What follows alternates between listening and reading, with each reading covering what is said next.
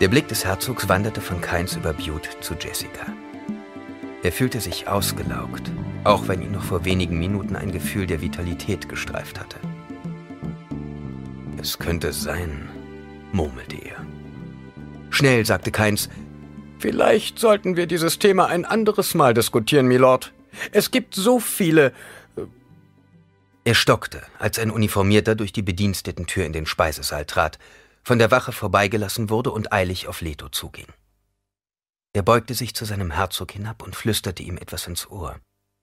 Jessica, die an der Mütze des Mannes das Abzeichen von Havards Truppen erkannte, bemühte sich, ein deprimiertes Gefühl niederzukämpfen und wandte sich der Begleiterin des Destillanzugfabrikanten zu, einer zarten, dunkelhaarigen Frau mit einem Puppengesicht. Aber Sie haben ja kaum etwas gegessen, meine Liebe. Soll ich Ihnen etwas anderes bestellen? Bevor die Frau antwortete, sah sie zuerst den Fabrikanten an. Ich bin nicht besonders hungrig, erwiderte sie dann. Der Herzog stand mit ziemlicher Abruptheit auf, stellte sich neben den Soldaten und sagte in einem barschen Kommandoton Behalten Sie Platz. Sie werden mich entschuldigen müssen, aber es ist etwas geschehen, das meine persönliche Anwesenheit leider unabdingbar macht. Er trat einen Schritt zur Seite. Paul, würdest du bitte inzwischen meine Vertretung als Gastgeber übernehmen? Paul stand bereits. Er hatte eigentlich vorgehabt, seinen Vater nach dem Grund dieser ungewöhnlichen Unterbrechung zu fragen, sah jedoch ein, dass dies taktisch unklug war. Also ging er auf den Stuhl des Herzogs zu und nahm darauf Platz. Leto wandte sich dem Alkoven zu, in dem Halleck noch immer saß, und sagte Gurney, übernimm du bitte Pauls Platz an der Tafel. Wir sollten ungerade Zahlen vermeiden. Nach Beendigung des Dinners bringst du Paul zum Kontrollturm hinaus. Warte auf meinen Anruf. Halleck tauchte in seiner Paradeuniform aus dem Alkoven auf. In seiner ganzen Hässlichkeit erschien er in dieser glitzernden Gesellschaft wie der geborene Außenseiter. Er lehnte sein Balisett gegen die Wand, marschierte auf Pauls leeren Stuhl zu und setzte sich. Es gibt keinen Grund dafür, beunruhigt zu sein, erklärte der Herzog den Gästen. Aber ich muss Sie alle bitten, das Haus nicht eher zu verlassen, bis die Wache ihr Einverständnis dazu gegeben hat. Solange Sie sich hier aufhalten, wird Ihnen nichts geschehen. Wir werden diese Sache ohne Zweifel in sehr kurzer Zeit aus der Welt geschafft haben. Paul registrierte die Codeworte, die sein Vater benutzt hatte. Wache, Einverständnis, Sache. Das Problem betraf also die Sicherheit, nicht unbedingt Gewalt. Er stellte fest, dass seine Mutter zum gleichen Ergebnis gekommen war. Beide entspannten sich. Der Herzog nickte allen Anwesenden noch einmal kurz zu und ging dann durch die Personaltür hinaus, gefolgt von dem Mann, der ihn benachrichtigt hatte. Paul sagte, Bitte lassen Sie sich nicht in Ihrem Dinner unterbrechen. Ich glaube, Dr. Keins war gerade dabei, einiges über das Wasser zu sagen. Können wir das nicht ein andermal besprechen? fragte Keins. Na schön, gab Paul zurück. Es erfüllte Jessica mit Stolz, wie leger Paul die auch für ihn neue Situation zu meistern verstand. Der Bankmann hob seine Wasserflasche und deutete mit ihr in die Richtung Butts. Niemand von uns ist in der Lage, die blumenreichen Phrasen des Herrn Lingard zu übertreffen. Man könnte beinahe vermuten, dass er beabsichtigt, den Status eines hohen Hauses zu erringen. Kommen Sie, Herr Bute, sprechen Sie einen Toast aus. Vielleicht sind Sie der Brunnen der Weisheit für den Jungen, den man wie einen Mann behandeln muss. Jessicas rechte Hand wurde unter dem Tisch zu einer Faust. Sie sah, wie Halleck Idaho ein Handzeichen gab und registrierte, wie die Wachen langsam ihre Positionen wechselten, um einen optimalen Schutz zu gewährleisten. Bute warf dem Bankvertreter einen giftigen Blick zu. Paul sah zu Halleck, erkannte die abwehrbereite Haltung der Wachen und musterte den Gildenmann, bis er die Wasserflasche wieder senkte. Schließlich sagte er, auf Kaladan sah ich einmal, wie man den Leichnam eines ertrunkenen Fischers barg. Er ertrunken? fragte die Tochter des Destillanzugfabrikanten verblüfft. Paul zögerte. Dann sagte er, ja, er war so lange unter Wasser gewesen, dass er daran starb. Er ertrank. Eine ungewöhnliche Art zu sterben murmelte das Mädchen. Paul lächelte spröde und wandte sich wieder dem Vertreter der Bank zu. Das Interessante an diesem Mann waren die Wunden auf seinen Schultern. Sie waren von den Klammerstiefeln eines anderen Fischers hervorgerufen worden. Der tote Fischer war nur einer von mehreren gewesen, die sich anfangs auf diesem Boot befanden, einer Maschine, die sich auf dem Wasser fortbewegt, das dann absoff unter die Wasserlinie hinabsank. Einer der Männer, die dabei halfen, den Ertrunkenen zu bergen, sagte, er hätte derartige Wunden bereits mehrere Male gesehen, und er meinte, sie seien ein Zeichen dafür, dass ein anderer vom Ertrinken bedrohter Fischer versucht habe, auf den Schultern des einen zu stehen und mit dem Kopf noch eine Weile über dem Wasserspiegel bleiben zu können, um zu atmen. Was soll daran so interessant sein? fragte der Vertreter der Gildenbank. Weil mein Vater zu dieser Zeit noch eine andere Feststellung machte. Er sagte, dass es verständlich ist, wenn im Angesicht des Todes der eine Fischer versucht, auf den Schultern eines anderen zu stehen, um zu überleben. Ausgenommen natürlich, wenn dies in einem Speisesaal geschieht. Paul machte eine Pause, aber nur so lange, um dem Bankmann die Möglichkeit zum Luftholen zu geben. Und er fügte hinzu, und natürlich auch dann, wenn er das an einer Tafel versucht.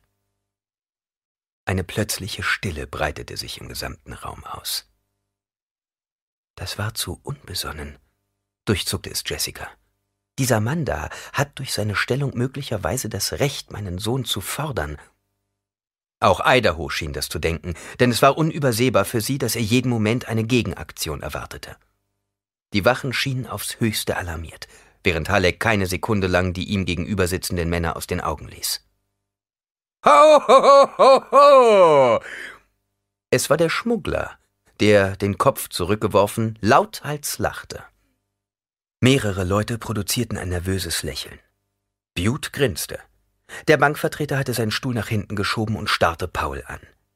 Keins sagte, einen Atreides provoziert man stets auf eigenes Risiko. Ist es denn die Sache eines Atreides, die eigenen Gäste zu beleidigen? verlangte der Bankmann zu wissen.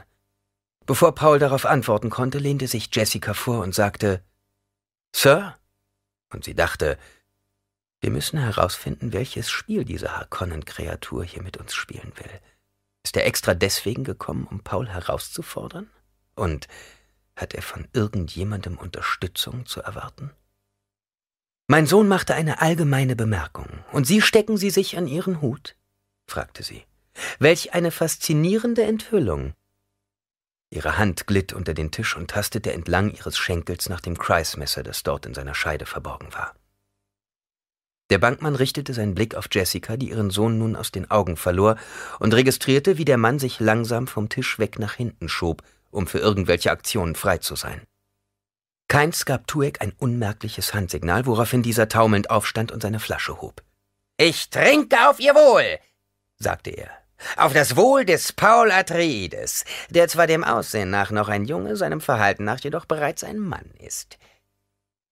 Warum mischen die beiden sich ein? Fragte sich Jessica.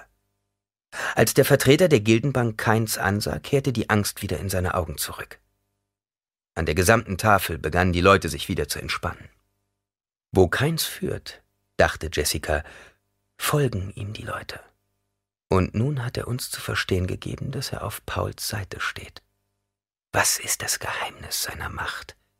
Es kann nicht nur allein darauf zurückzuführen sein, dass er der Schiedsmann ist. Diese Position ist nicht von Dauer. Und es kann auch nicht daran liegen, dass er ein Zivilbediensteter ist. Ihre Hand löste sich von dem Messer. Sie nahm ihre Flasche und prostete keins damit zu. Er wiederholte diese Geste mit größter Freundlichkeit. Lediglich Paul und der Bankmann Susu Welch ein idiotischer Spitzname, dachte Jessica, hielten die Hände frei. Noch immer war die Aufmerksamkeit des Gildenmannes auf Keins konzentriert. Paul sah auf seinen Teller. Ich habe mich korrekt verhalten, dachte Paul. Welchen Grund hatten Sie mich zu unterbrechen? Unmerklich schaute er den männlichen Gästen in seiner Umgebung zu. Sollte ich mit einem Angriff rechnen? Von wem?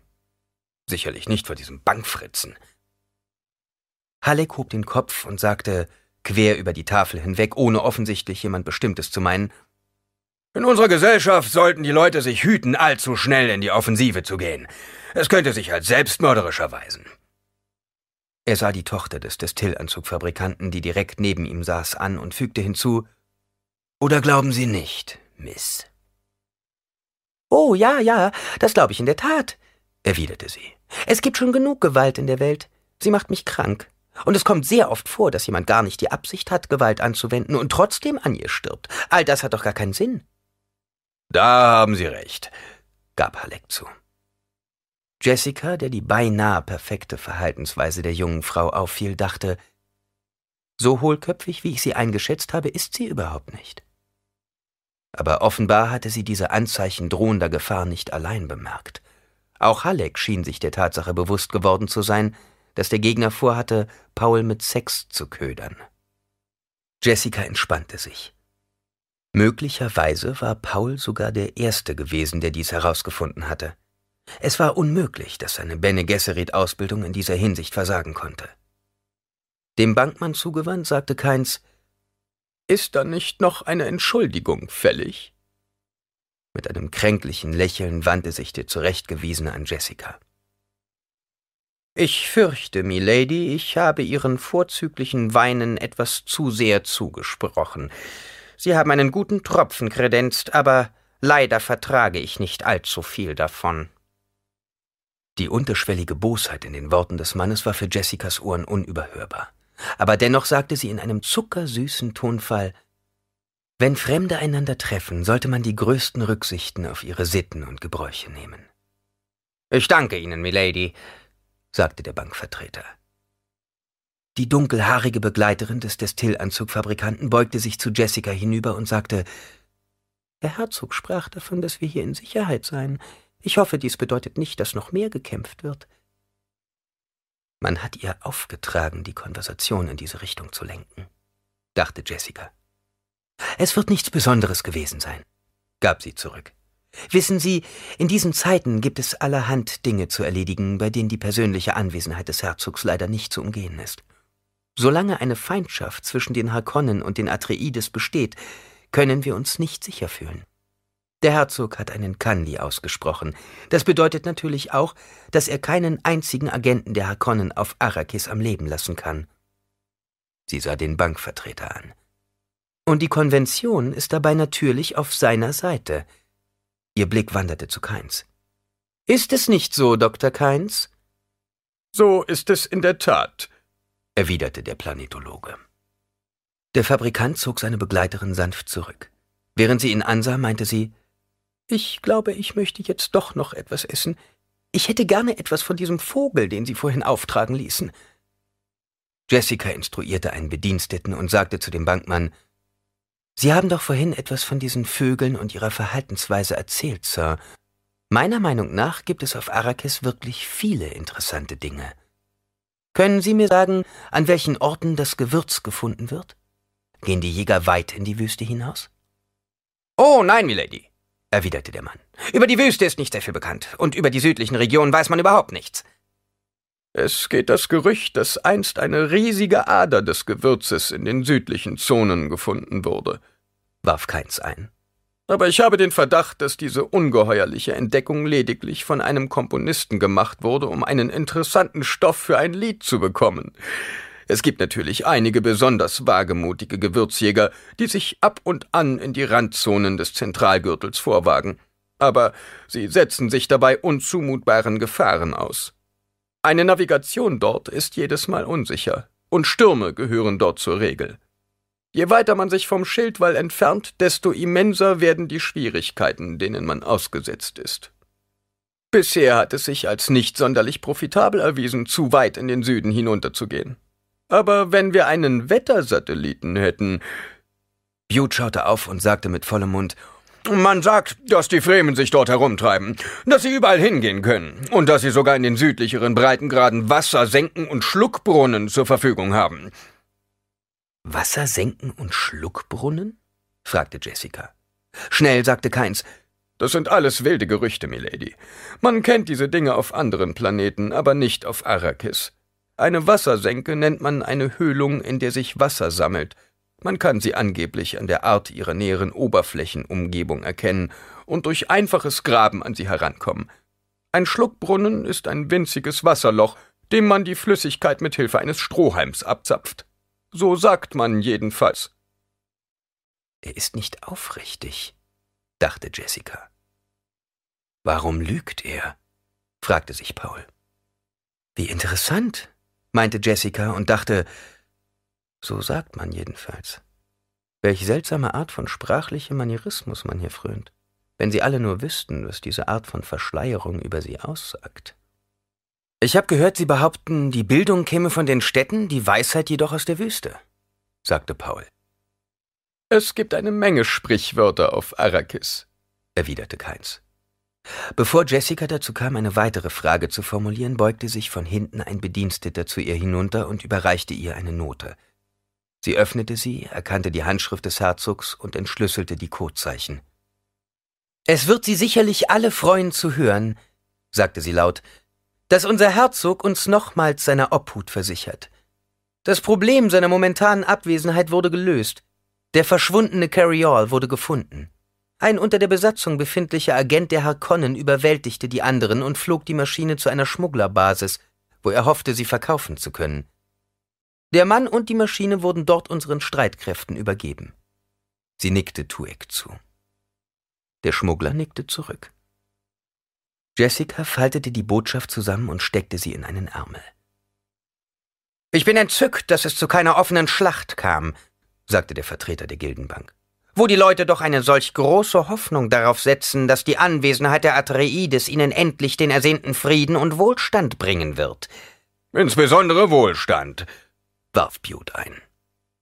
Wollen wir nun zum Dessert übergehen? fragte Jessica. Ich habe unseren Küchenchef eine besondere Delikatesse anrichten lassen. Pongi-Reis in Dolza-Soße. Das hört sich wundervoll an, meinte der Destillanzugfabrikant. Könnte ich auch hiervon das Rezept bekommen? Sie können jedes Rezept bekommen, das Sie wünschen, Sir, erwiderte Jessica und nahm sich vor, den Mann Havard gegenüber zu erwähnen. Der Bursche war ein ängstlicher Speichellecker und eventuell käuflich. Das übliche Dinnergeschwätz setzte nun ein. Welch vorzügliche Fabrikation. Er hat jetzt eine Filiale aufgemacht. Sollten versuchen, die Produktion im nächsten Quartal zu steigern. Jessica schaute auf ihren Teller und überdachte den kodierten Teil von Letos Botschaft. Die Harkonnen haben den Versuch unternommen, eine Schiffsladung Glasgans auf Arrakis einzufliegen. Wir haben sie abgefangen. Das schließt natürlich nicht aus, dass sie mit anderen Versuchen nicht schon Erfolg gehabt haben. Wir wissen jedenfalls sicher, dass sie keinen großen Wert auf Schilde legen. Ergreife entsprechende Vorsichtsmaßnahmen. Speziell die Lasgans gingen ihr nicht aus dem Sinn. Die heißen, hellen Strahlen dieses alles zerreißenden Lichtes waren in der Lage, jede bekannte Substanz zu zerschneiden vorausgesetzt, sie war nicht durch einen Schild geschützt. Die Tatsache, dass die Rückkopplung eines Schildes sowohl ihn als auch eine Lasgun zur Explosion bringen konnte, schien die Hakonnen nicht zu stören. Wieso nicht? Die Explosion eines von einer Lasgun getroffenen Schildes konnte schlimmere Auswirkungen haben als die Zündung einer Kernwaffe. Sie tötete in jedem Fall nicht nur das hinter dem Schild verborgene Ziel, sondern auch den Schützen. Die vielen Unbekannten in dieser Rechnung erfüllten sie mit Besorgnis. Paul sagte, ich habe niemals daran gezweifelt, dass wir den Carryall finden. Wenn mein Vater einmal ein Problem anpackt, löst er es auch. Das ist eine Tatsache, die die Harkonnen sich hinter die Ohren schreiben sollten. Er ist prahlerisch, dachte Jessica. Das sollte er nicht sein. Niemand, der in dieser Nacht über keinen Schutz gegen eine Laskan verfügt, hat das Recht, solche stolzen Worte auszusprechen.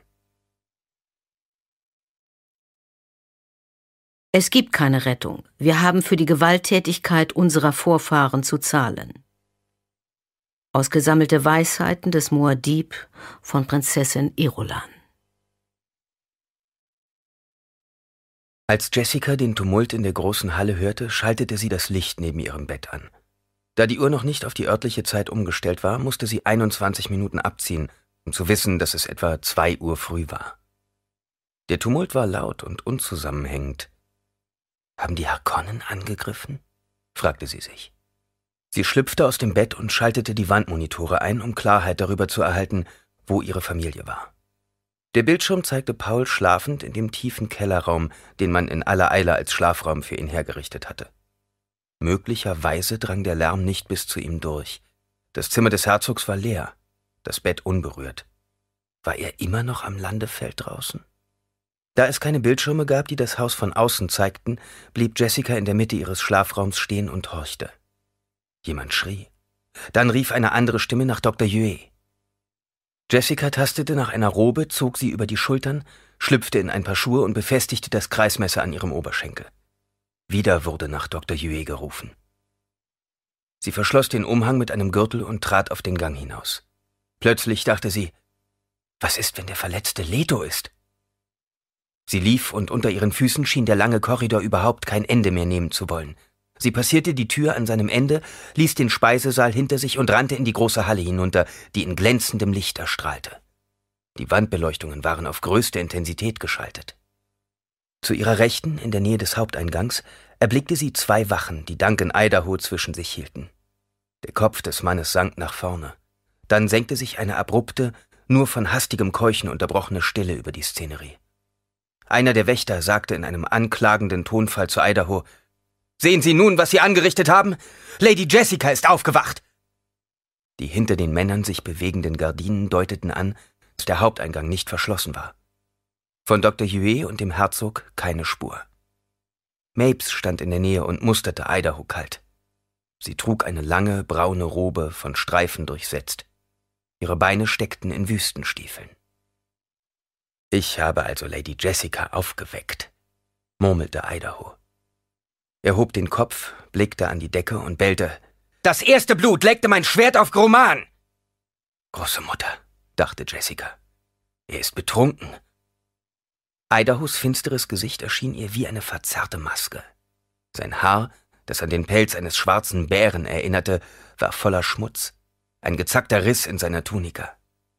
Der Zustand seiner Kleidung war mit dem, den sie vor dem Dinner gehabt hatte, nicht mehr zu vergleichen. Jessica ging auf ihn zu. Eine der Wachen nickte ihr zu, ohne Idaho loszulassen. Wir wussten nicht, was wir mit ihm tun sollten, Milady. Er hat zuerst draußen angefangen, Krach zu schlagen und lehnte es ab, hereinzukommen. Wir befürchteten, dass irgendjemand vorbeikommen und ihn sehen könnte. Das konnten wir nicht zulassen. Bitte nehmen Sie uns das nicht übel. Wo ist er gewesen? fragte Jessica. Er begleitete eine junge Dame nach Hause, Milady, auf Anweisung von Havard. Welche junge Dame war das? Eine der Begleitdirnen. Verstehen Sie, Milady? Der Mann schaute auf Mapes und senkte seine Stimme. Sie schreien immer nach Idaho, wenn es gilt, spezielle Bewachungsaufgaben gegenüber den Damen zu übernehmen. Jessica dachte, aber warum ist er betrunken? Zu Mapes gewandt sagte sie, Mapes, richte Idaho ein Stimulanz her. Ich schlage Koffein vor, möglicherweise ist noch etwas von dem Gewürzkaffee übrig geblieben. Mapes zuckte mit den Schultern und kehrte in die Küche zurück. Ihre Wüstenstiefel erzeugten auf dem Fußboden kratzende Geräusche. Idaho hob seinen außer Kontrolle geratenen Kopf und sah in einem schiefen Winkel auf Jessica. Hab mehr als 300 Mann für einen Herzog erschlagen, murmelte er. Und Sie wollen wissen, was mit mir los ist. Kann ich leben hier? Nicht unter der Erde und nicht auf der Erde. Was für eine Welt ist das überhaupt hier? Hm? Ein Geräusch, das von einem der Nebeneingänge kam, zog Jessicas Aufmerksamkeit auf sich. Sie drehte sich und sah, wie Dr. Huet den Raum betrat, seinen Ärztekoffer in der Hand. Er war völlig bekleidet und wirkte bleich und verstört. Die diamantene Tätowierung leuchtete auf seiner Stirn. Der gute Doktor, rief Idaho aus. Was sind Sie, Doc? Ein Spritzen- und Pillenmann? Er schaute erschöpft Jessica an. Geb hier wohl eine verdammt lächerliche Figur ab, hä? Jessica runzelte die Stirn, blieb aber ruhig. Warum hat er sich nur betrunken? Oder steht er unter Drogen? Zu viel Gewürzbier, sagte Idaho und versuchte sich aufzurichten. Mapes erschien mit einem dampfenden Becher in der Hand, blieb aber unsicher hinter Huey stehen. Sie blickte Jessica an, die jetzt den Kopf schüttelte. Huey stellte seinen Arztkoffer ab, nickte Jessica grüßend zu und sagte, Gewürzbier, wie? Das verdammt beste Zeug, das ich je probierte, lallte Idaho. Er versuchte die Aufmerksamkeit auf sich zurückzulenken. Das erste Blut leckte mein Schwert auf Gruman, legte einen Harkon um. Ein Harkon. Hab ich umgelegt für den Herzog. Yue drehte sich zu Jessica um und schaute dann auf den Becher in Mapes Hand. Was ist das? Koffein, sagte Jessica. Yue nahm den Becher und hielt ihn Idaho hin. Trink das. Will nichts mehr zu trinken. Trink es, habe ich gesagt. Idahos Kopf schwenkte Yue entgegen. Er machte einen Schritt nach vorn und zog dabei die ihn haltenden Wachen mit sich. Ich bin's verdammt nochmal satt, das ganze imperiale Universum zu ehren, Doc. Jetzt spielen wir mal das Spiel, wie ich es will. Nachdem Sie das hier getrunken haben, sagte Yue. Es ist nur Koffein. Hier ist gar nichts mehr so, wie es rechtens ist, Doc. Die verfluchte Sonne ist zu groß, zu heiß. Nix hat mehr die richtige Farbe. Alles ist falsch, oder? Nun, wir haben derzeit Nacht, sagte Yue gefasst. Seien Sie ein netter Junge und trinken Sie das hier aus. Nachher sieht die Welt schon wieder anders aus. Will nicht, dass alles anders aussieht für mich. Wir können nicht die ganze Nacht mit ihm hier herumstreiten, warf Jessica ein und dachte, dies verlangt nach einer Schocktherapie. Es gibt keinen Grund, weshalb Sie hier bleiben sollten, Milady, erwiderte Yue. Sie können sich ohne weiteres zurückziehen. Ich werde damit schon fertig. Jessica schüttelte den Kopf. Sie machte einige Schritte und versetzte Idaho mehrere Ohrfeigen. Zusammen mit den Wachen taumelte er zurück und starrte sie an. Dies ist keine Art, sich im Haus Ihres Herzogs aufzuführen, sagte sie. Sie riss den Becher aus Jues Hand und hielt ihn unter Idahos Nase.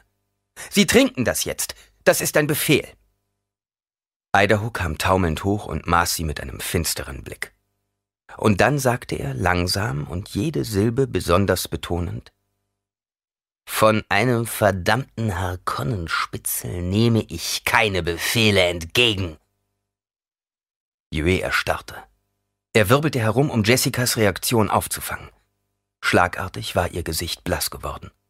Aber sie nickte. Plötzlich wurde ihr alles klar. All die subtilen Symbole, die sie in Gesprächen und Aktionen während der letzten Tage mitbekommen hatte. Jetzt konnte sie sie zu einem Gesamtbild zusammenfügen.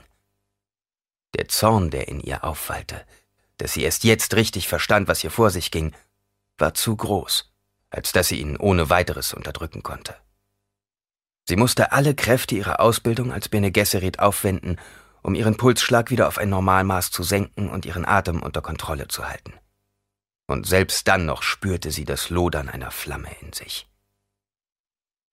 Sie schreien immer nach Idaho, wenn es gilt. Sie warf Yue einen Blick zu. Der Arzt senkte den Blick. Sie wussten das?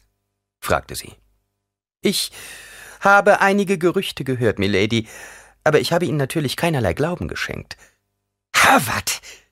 fauchte Jessica. Ich will, dass Tufi Harvard sofort hierher gebracht wird. Aber Milady, sofort! Es muss Harvard gewesen sein, dachte sie. Ein Misstrauen dieser Art kann von keiner anderen Quelle sprudeln, ohne nicht sofort zurückverfolgt zu werden. Kopfschüttelnd murmelte Idaho. Ach, scheiß auf die ganze verdammte Sache. Jessica sah auf das Gefäß, das sie noch immer in der Hand hielt, und schüttete seinen Inhalt mit einem Ruck in Idahos Gesicht. Schließt ihn in eines der Gästezimmer im Westflügel ein, ordnete sie an, und lassen Sie ihn diesen Rausch ausschlafen. Die beiden Wachen musterten sie unentschlossen. Einer der Männer meinte zögernd, Vielleicht sollten wir ihn woanders hinbringen, Milady. Äh, wir könnten. Er bleibt hier im Haus, fauchte Jessica. Er hat hier eine Arbeit zu erledigen. Ihre Stimme war bitter. Wo er doch so gut als Bewacher von Damen taugt. Der Wächter schluckte. Wissen Sie, wo sich der Herzog aufhält? fragte Jessica den Mann. Er ist auf dem Kommandoposten, Milady. Bringen Sie mir Havard, befahl sie. Ich werde ihn in meinem Besuchszimmer erwarten. Aber Milady, sollte es sich nicht anders regeln lassen, werde ich den Herzog anrufen, fügte sie hinzu. Und ich hoffe, dass dies nicht nötig sein wird. Ich möchte mit Angelegenheiten dieser Art nicht seine Unternehmungen stören. Jawohl, Milady.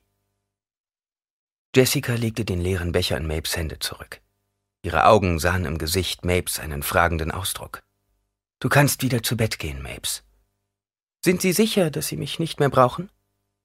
Mit einem grimmigen Lächeln erwiderte Jessica, Ich bin sicher. Vielleicht hätte die Sache doch noch bis morgen Zeit, mischte Yue sich nun ein. Ich könnte Ihnen ein Beruhigungsmittel geben und Sie begeben sich in Ihr Quartier zurück und überlassen alles weitere mir, entgegnete Jessica. Sie drückte seinen Arm, um dieser Anordnung mehr Gewicht zu verleihen. Es gibt keinen anderen Weg. Dann drehte sie sich auf dem Absatz herum und verließ mit hoch erhobenem Kopf die Halle. Der Rückweg zu ihren Privaträumen erschien ihr auf einmal ganz anders.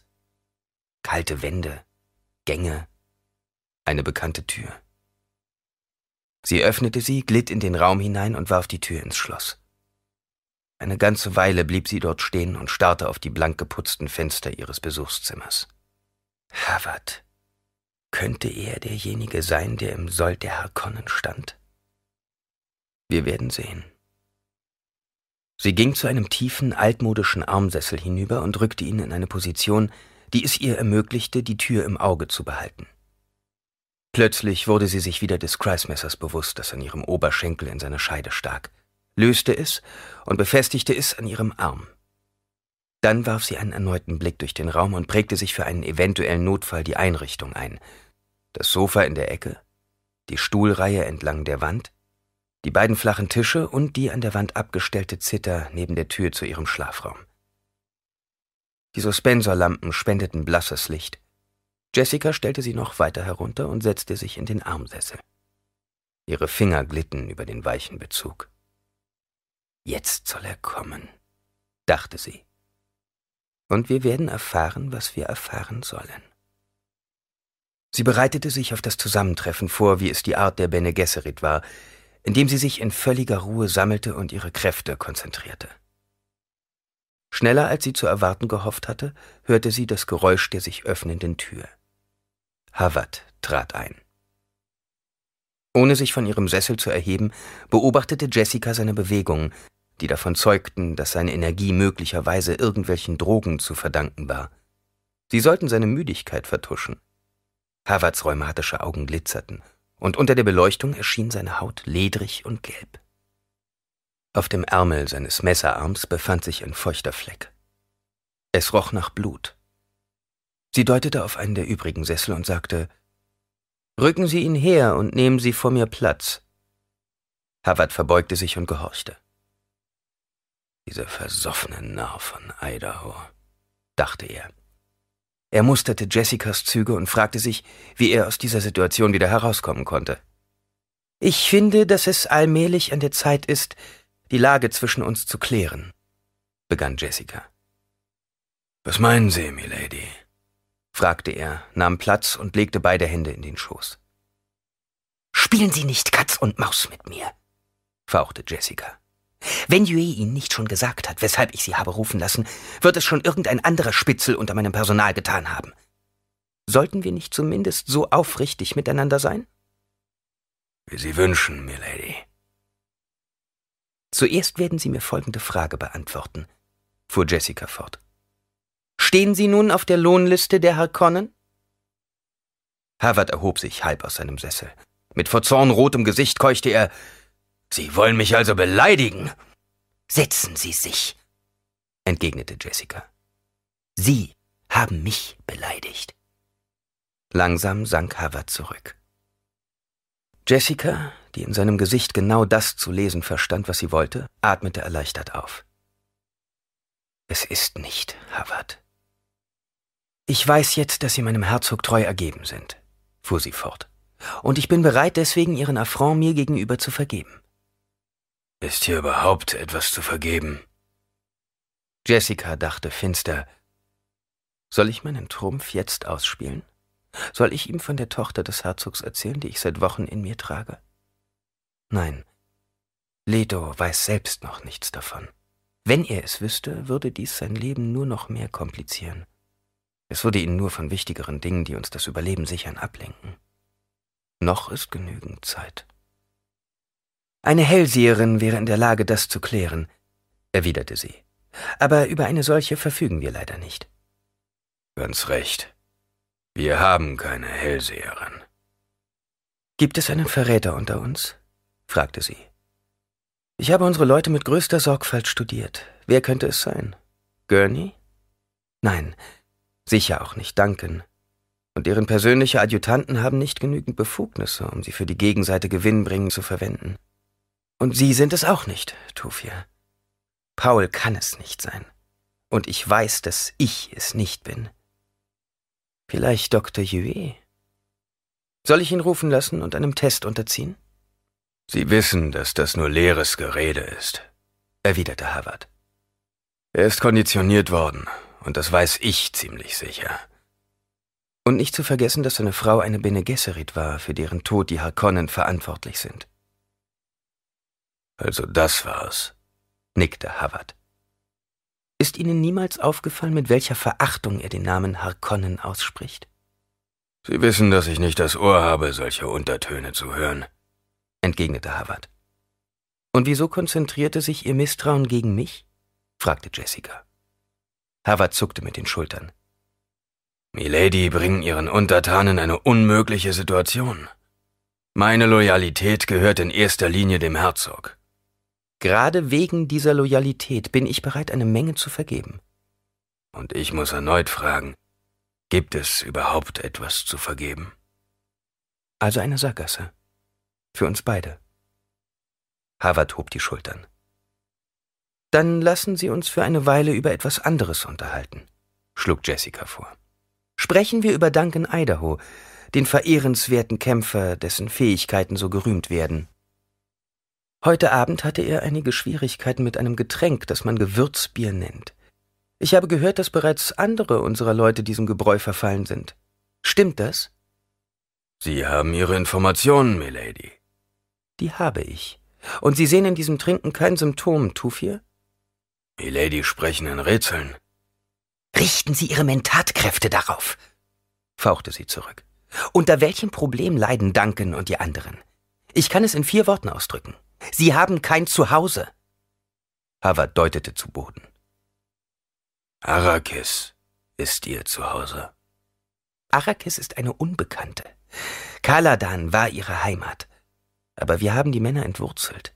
Sie haben kein Zuhause mehr. Und dazu fürchten sie noch, dass der Herzog versagen könnte. Havard versteifte sich. Solche Worte aus dem Mund eines der Männer wäre ein Grund zur. Ach, hören Sie doch auf, Tufir! Ist es ein Zeichen von Defetismus oder Verrat, wenn ein Arzt eine korrekte Diagnose stellt?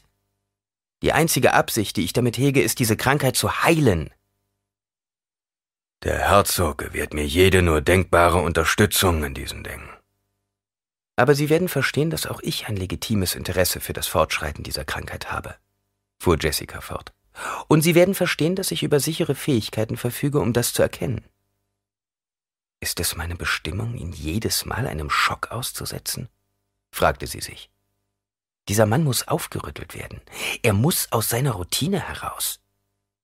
Man könnte es auf vielerlei Arten interpretieren, wenn Sie das meinen, sagte Harvard schulterzuckend. Dann glauben Sie also, mich bereits überführt zu haben? Natürlich nicht, Milady. Es ist nur so, dass ich es mir nicht leisten kann, irgendwelche Möglichkeiten außer Acht zu lassen, jedenfalls nicht in der momentan herrschenden Situation.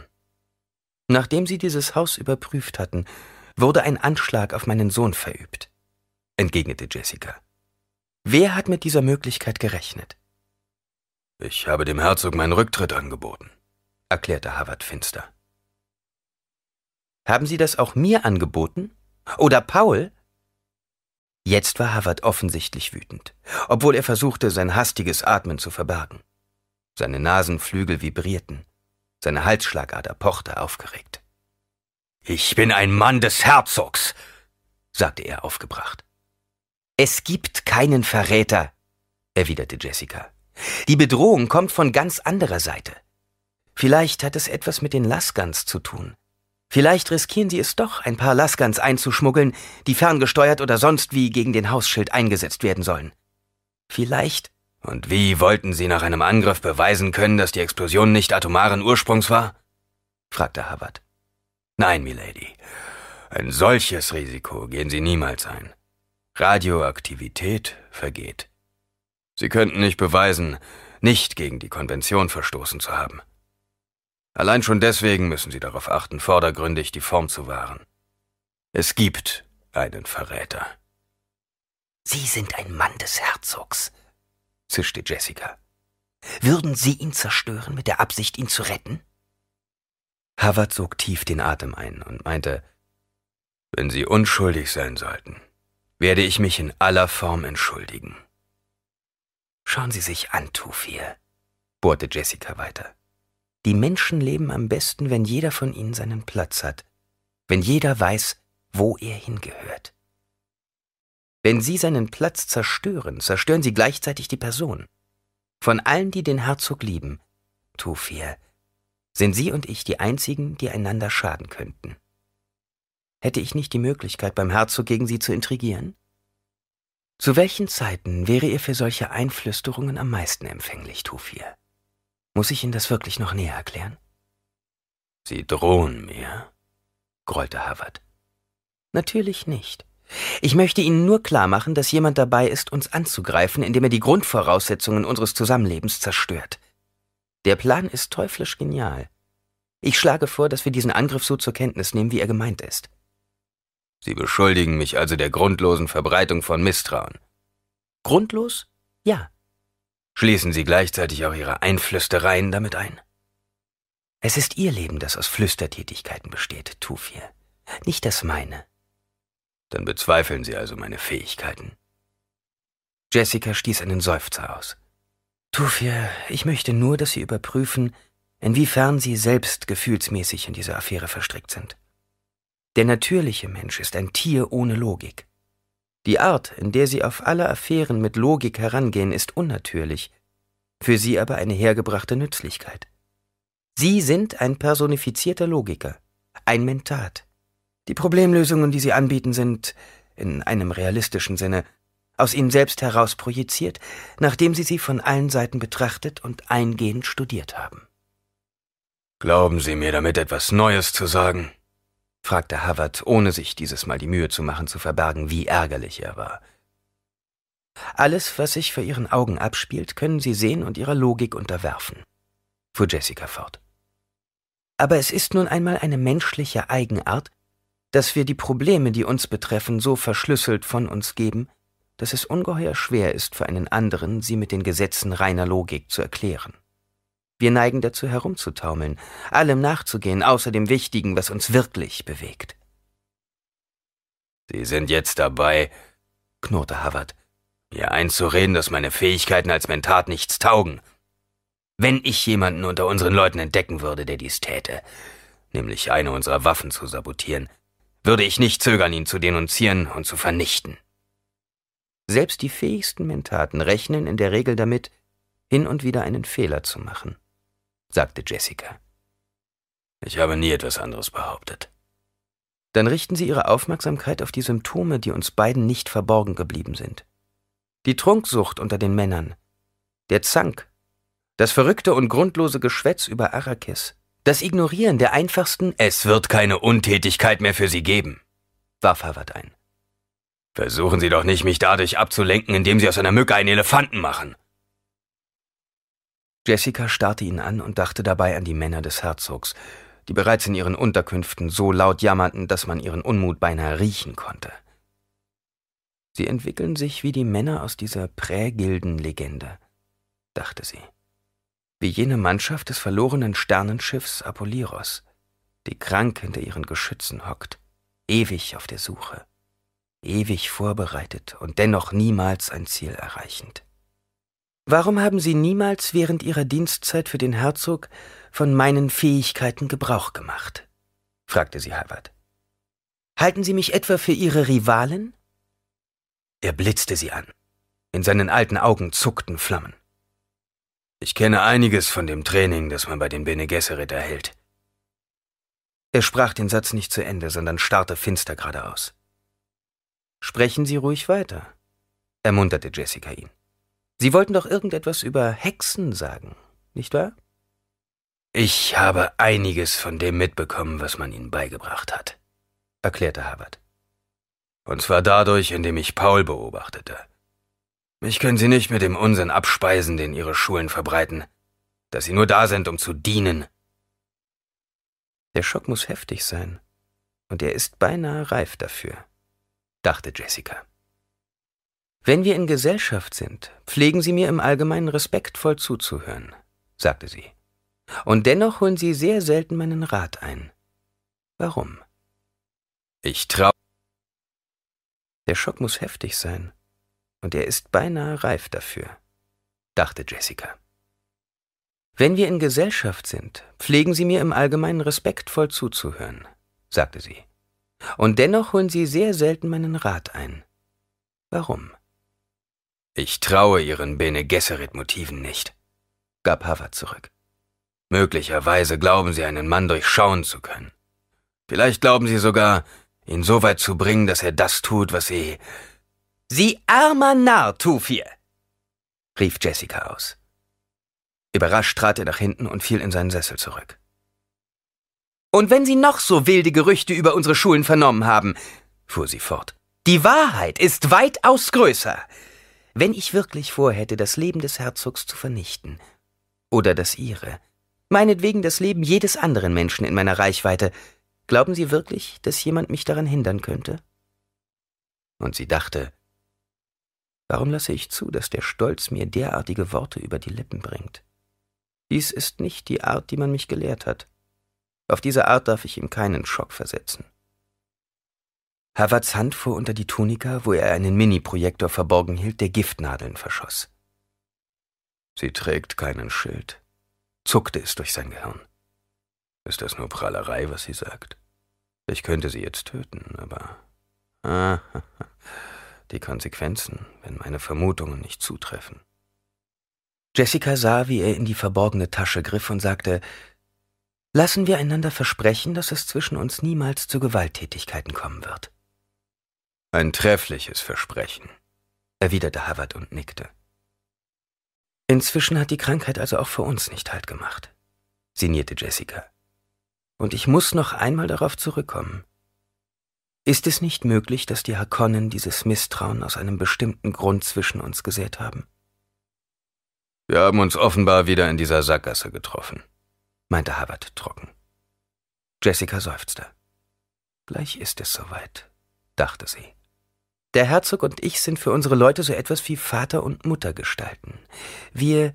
Er hat sie nicht geheiratet, warf Havard ein. Gut gekontert, dachte sie und zwang sich zur Ruhe. Aber er wird auch keine andere Frau heiraten. Jedenfalls nicht, solange ich lebe. Und was ich eben über unsere Positionen sagte, wird davon nicht berührt. Um diese Position zu zerstören, unsere gemeinsame Ordnung zu unterminieren und uns zu verwirren, wem würde dies mehr entgegenkommen als den Harkonnen. Harvard folgte ihr mit seinem Blick, aber auch mit seinem Geist in die Richtung, die sie einschlug. Das war unverkennbar, auch wenn er die Stirn runzelte. Der Herzog, fuhr sie fort, bietet ein attraktives Ziel, daran zweifelt niemand. Aber mit der Ausnahme von Paul ist niemand von besseren Leibwächtern umgeben.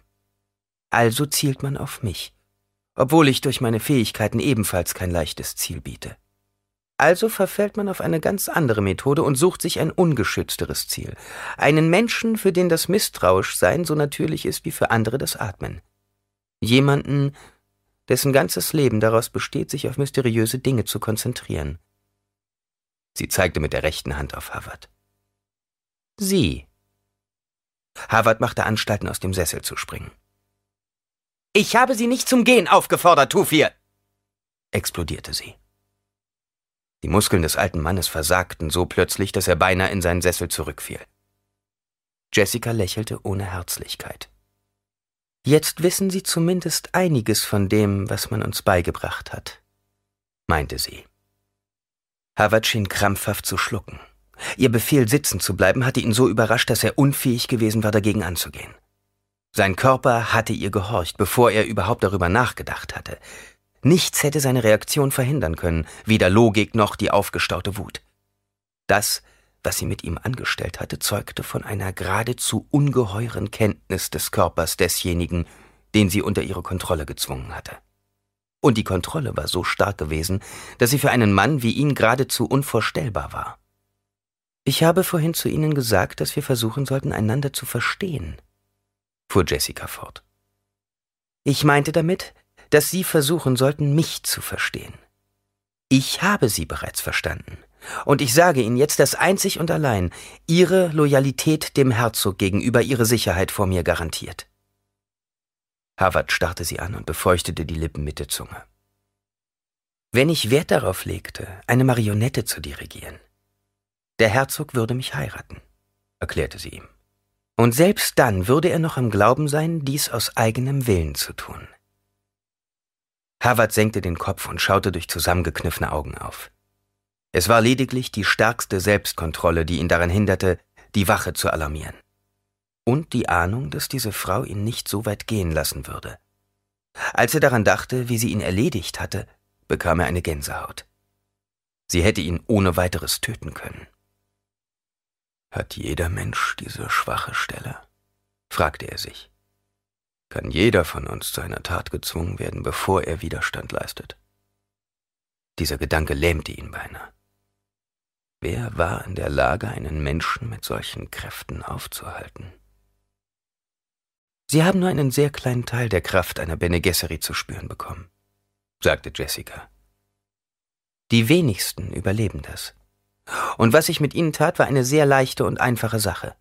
Glauben Sie nicht, dass Sie jetzt das volle Ausmaß meiner Kräfte kennengelernt haben. Denken Sie daran. Warum gehen Sie nicht hinaus und vernichten die Feinde des Herzogs? fragte er. Was wollen Sie denn, dass ich zerstöre? gab sie zurück. Wollen Sie, dass ich einen Schwächling aus ihm mache? Einen Mann, der sich auf ewig schutzsuchend an mich wendet? Aber mit solch einer Macht. Macht ist ein zweischneidiges Schwert, Tufir, erwiderte Jessica. Sie denken jetzt, wie leicht wäre es doch für Sie, die Handlungen auch der Gegner zu beeinflussen. Sicher, Tufir, aber auch die Ihren. Wenn alle Bene Gesserit dies täten, würde uns das nicht verdächtig machen? Wir wollen das nicht tun, Tufir. Wir haben nicht vor, uns selbst zu vernichten. Sie nickte. Wir existieren wirklich nur, um anderen zu dienen.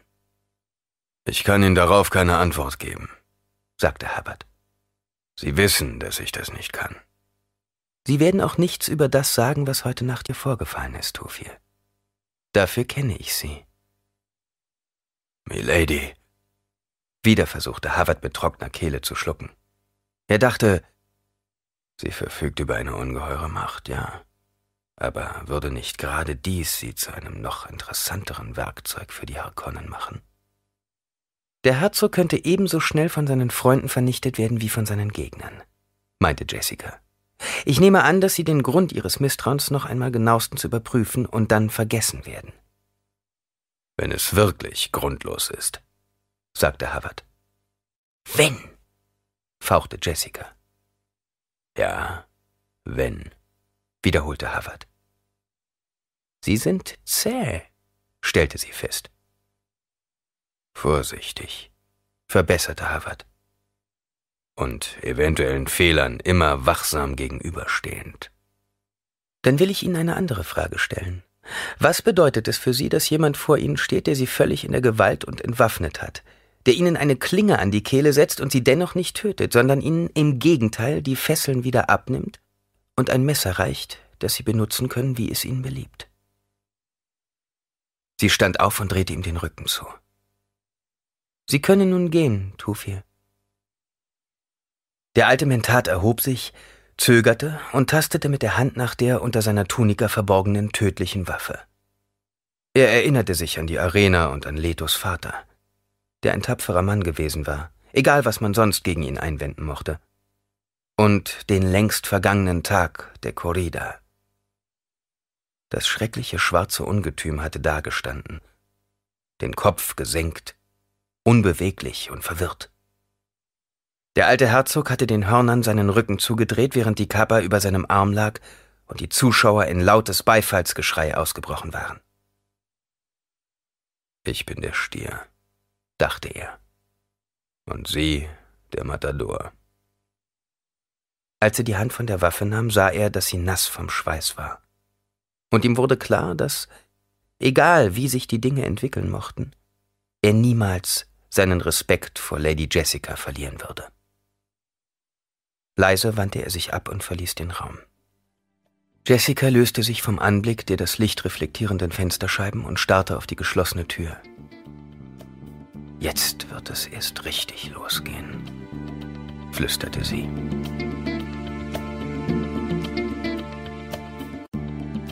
Du kämpfst mit den Träumen.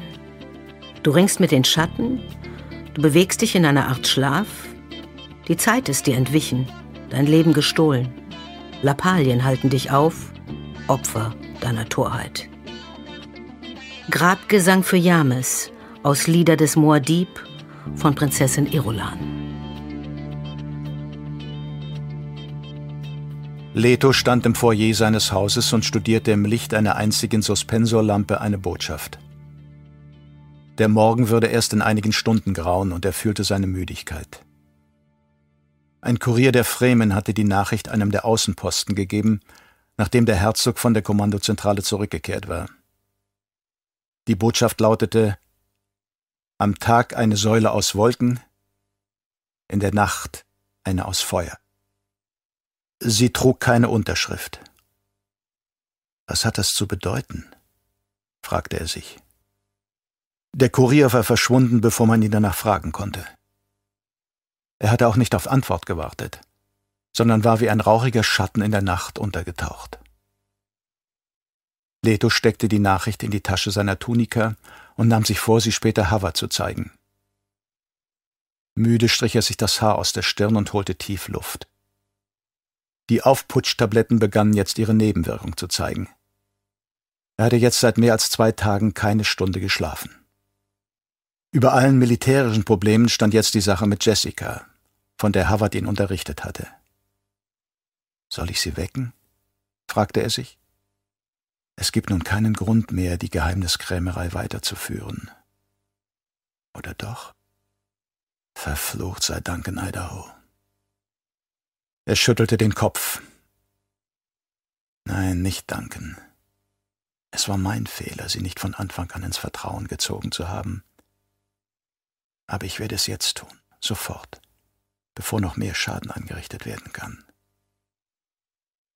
Die getroffene Entscheidung führte dazu, dass er sich gleich besser fühlte. Sofort machte er sich auf den Weg durch die Vorhalle, passierte die große Halle und ging dann zum Familienflügel. An der Kreuzung, wo sich der Gang zum Personalflügel spaltete, hielt er kurz an. Ein seltsames Wimmern drang von dort her an seine Ohren. Leto legte die rechte Hand auf den Aktivator seines Körperschildes und zog den Kindschal aus der Scheide. Die Klinge verlieh ihm ein gewisses Gefühl der Sicherheit, denn das ungewöhnliche Geräusch beunruhigte ihn. Leise schlich er durch den Personalkorridor und verfluchte dabei die unzulängliche Beleuchtung. Hier hing nur das kleinste Suspensormodell, acht Meter von ihm entfernt und auf die kleinste Einheit zurückgeschaltet. Die finsteren Steinwände schienen jegliches Licht zu verschlucken. Ein schattenhafter Umriss schien dort auf dem Boden zu liegen. Leto zögerte. Er war noch nicht bereit, den Körperschild zu aktivieren, weil er befürchtete, in seinen Bewegungen behindert zu werden. Auch sein Gehörsinn würde dann nicht mehr der gewohnte sein. Und die abgefangene Schiffsladung Glasgans trug nicht dazu bei, sein Vertrauen in den Schild zu stärken. Lautlos bewegte er sich auf die Umrisse zu. Es war eine menschliche Gestalt, die dort mit dem Gesicht nach unten auf den Steinen lag. Mit dem Fuß drehte er die Gestalt herum und beugte sich zu ihr hinunter, um in dem schwachen Licht ihr Gesicht zu sehen. Es war Tuek, der Schmuggler, und ein feuchter Fleck verunzierte seinen Brustkorb. Tote Augen starrten ihn voll finsterer Leere an. Leto berührte den Fleck. Er war noch warm. Wieso liegt dieser Mann hier? fragte Leto sich. Er kann ihn umgebracht haben. Das Wimmern wurde jetzt lauter. Es kam unzweifelhaft aus der Richtung, wo die Räumlichkeiten lagen, in denen die Anlagen des Hauptschildgenerators für das Haus untergebracht waren. Die Hand auf dem Schildaktivator, die Klinge gezückt, umging der Herzog die Leiche und lugte um die Ecke, hinter der der Generatorenraum lag. Dort lag eine weitere Gestalt, nur wenige Schritte von ihm entfernt. Und sie war auch der Grund für dieses unterdrückte Wimmern gewesen. Keuchend und stöhnend kroch die Gestalt auf ihn zu. Leto unterdrückte seinen plötzlichen Schrecken, ging auf die Gestalt zu und beugte sich zu ihr hinunter. Es war Mapes, die freminitische Haushälterin. Ihre Kleidung war zerfetzt, ihr Haar wirr. Eine große Wunde reichte von ihrem Rücken bis zur Hüfte. Als er ihre Schulter berührte, stützte sie sich auf die Ellbogen und hob den Kopf, um ihn anzusehen. Ihre Augen waren eine einzige leere Schwärze. Herr, keuchte sie ihn erkennend. Wache, umgebracht, schickten, bekamen, Tuig, fliehen, Milady, Sie, Sie, hier, nein. Sie fiel vorn rüber und schlug mit dem Gesicht auf den Fußboden. Leto fühlte sofort nach ihrem Puls. Nichts. Er schaute sich die Wunde an. Man hatte sie von hinten getroffen. Aber wer? Seine Gedanken rasten. Hatte sie sagen wollen, dass jemand eine Wache tötete? Und Tuig? Hatte Jessica nach ihm geschickt? Warum? Er stand wieder auf, und irgendein sechster Sinn warnte ihn. Seine Hand zuckte zum Aktivator des Körperschildes. Zu spät. Sein Arm wurde zurückgerissen, schmerzte plötzlich. Es war ein Bolzen, der ihn in Höhe des Ärmels getroffen hatte und der nun dafür sorgte, die ganze Körperhälfte zu lähmen. Es war eine ungeheure Anstrengung, den Kopf zu drehen und in die Richtung zu sehen, wo er seinen Gegner vermutete. Yui stand in der geöffneten Tür des Generatorenraumes. Im Licht der über der Tür angebrachten Suspensorlampe leuchtete sein Gesicht in einem gelblichen Schimmer. Aus dem hinter ihm liegenden Raum drang nicht das geringste Geräusch. Die Generatoren arbeiteten nicht mehr. Yui, durchzuckte es ihn. Er hat den Schildgenerator abgestellt. Wir sind ungeschützt. Yui kam nun auf ihn zu und steckte die Bolzenpistole ein. Leto stellte überrascht fest, dass er noch sprechen konnte und keuchte Yui. Dann erwischte die Paralyse auch seine Beine und warf ihn um. An der Wand entlang rutschte er zu Boden. Als Yui sich über ihn beugte und Letos Stirn berührte, erschien ein trauriger Ausdruck in seinem Gesicht. Obwohl er die Berührung spüren konnte, war Leto unfähig, sich zu erheben. Die Droge, die ich Ihnen gerade verabreicht habe, erklärte Yui, hat eine selektive Wirkung. Zwar können Sie unter ihrem Einfluss sprechen, aber ich würde Ihnen davon abraten. Er warf einen Blick in Richtung auf die große Halle, beugte sich erneut über sein Opfer, entfernte den Bolzen aus seinem Arm und warf ihn weg. Das Geräusch des fallenden Gegenstandes klang in Letos Ohren wie ein durch Berge von Watte gedämpftes Klicken. Es kann nicht Yui sein, dachte Leto. Er ist konditioniert. Wie? flüsterte er matt.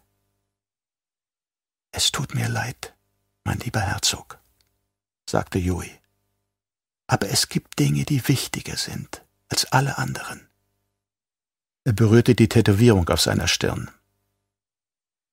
Ich finde es selbst sehr seltsam, dass ich trotz meines Gewissens den Drang verspüre, einen Menschen töten zu müssen. Ja, ich will es wirklich. Und niemand kann mich davon abhalten. Er sah auf den Herzog hinab. Oh, nicht Sie, mein lieber Herzog. Ich meine Baron Harkonnen. Den werde ich umbringen. Leto murmelte, Baron Har. Bitte schweigen Sie, mein armer Herzog. Sie haben nicht mehr viel Zeit. Der Stiftsahn, den ich ihn damals nach der Sache in Narsal einsetzen musste, er muss wieder heraus. Ich werde ihn jedoch ersetzen. Er öffnete seine Hand und starrte etwas an. Ich habe hier ein exaktes Duplikat, das äußerlich keinerlei Verdacht erregen wird. Es wird nicht einmal den üblichen Detektoren auffallen, dass sie nicht mehr den alten Stiftzahn tragen. Wenn sie allerdings auf diesen hier beißen, wird seine Schale brechen und ihr Atem einen Gifthauch erzeugen, der tödlich ist. Leto starrte nach oben, sah Yui an und den Wahnsinn in dessen Augen. Sie werden zwar ebenfalls sterben, mein armer Herzog, fuhr Jui fort, aber man wird sie auf jeden Fall in die Nähe des Barons bringen, bevor sie sterben. Er wird annehmen, dass man sie unter Drogen gesetzt hat, ohne dass sie die Möglichkeit haben, ihn anzugreifen.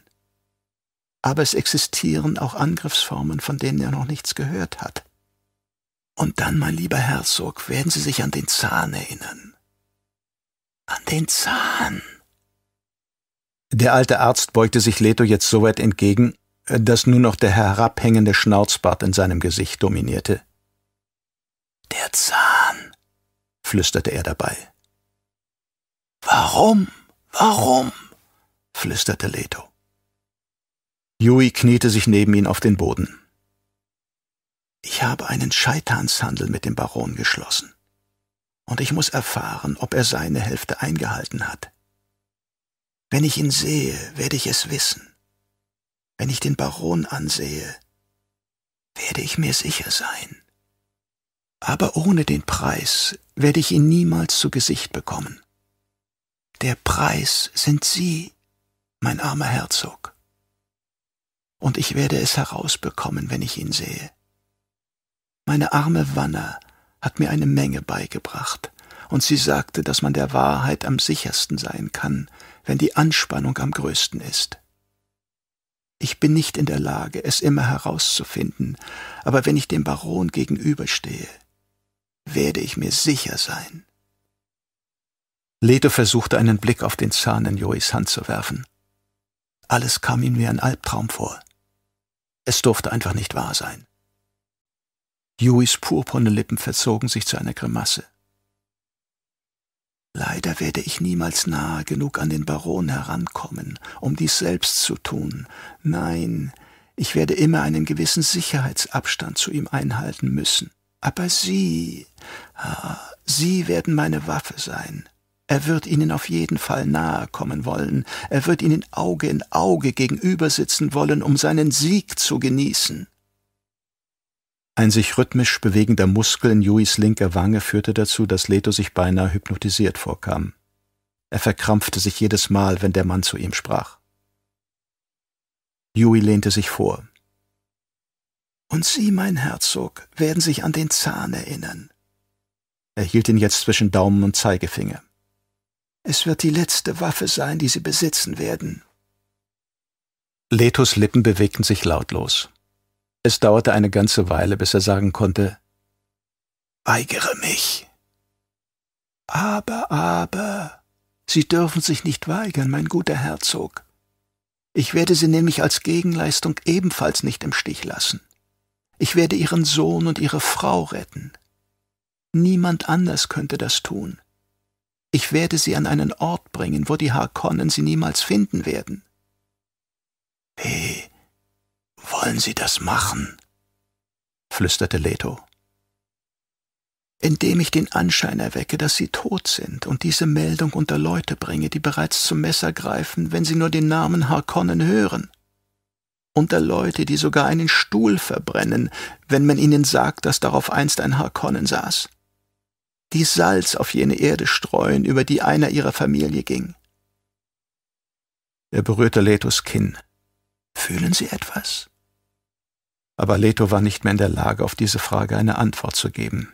Wie aus weiter Ferne spürte er etwas an seinem Körper zerren. Dann erschien Yuis Hand vor seinem Gesicht und zeigte ihm den herzoglichen Siegelring. Für Paul, sagte Yui. Sie können unbesorgt sein. Leben Sie wohl, mein armer Herzog. Wenn wir noch einmal einander treffen, haben wir keine Zeit mehr für eine Konversation. Eine plötzliche Leichtigkeit erfasste den Herzog und schwemmte ihn weg. Der Korridor wurde zu einem schattenhaften Etwas, in dem Juis purpurne Lippen das Zentrum waren. Denken Sie an den Zahn, zischte Jui. An den Zahn.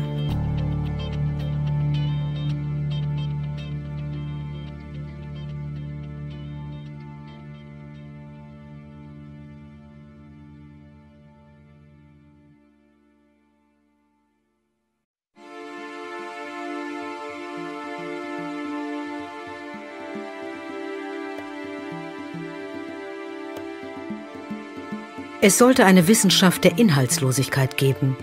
Das Volk benötigt harte Zeiten und Niedergeschlagenheit, um dagegen psychische Muskeln zu entwickeln.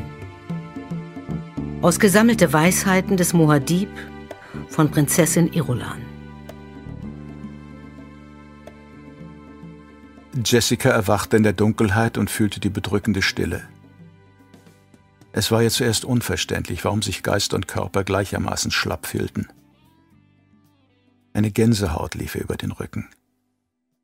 Sie wollte sich aufsetzen und das Licht einschalten, aber da war etwas, das ihre Entscheidung als sinnlos einstufte. Trapp, trapp, trapp, trapp. Es war ein dumpfer Klang, der aus einer Richtung kam, die nicht auszumachen war. Es kam von irgendwoher. Die Zeit schien endlos. Dann begann sie ihren Körper wieder zu fühlen, wurde der Stricke gewahr, die sie einschnürten und des Knebels in ihrem Mund. Sie lag auf der Seite. Ihre Hände waren auf dem Rücken gefesselt.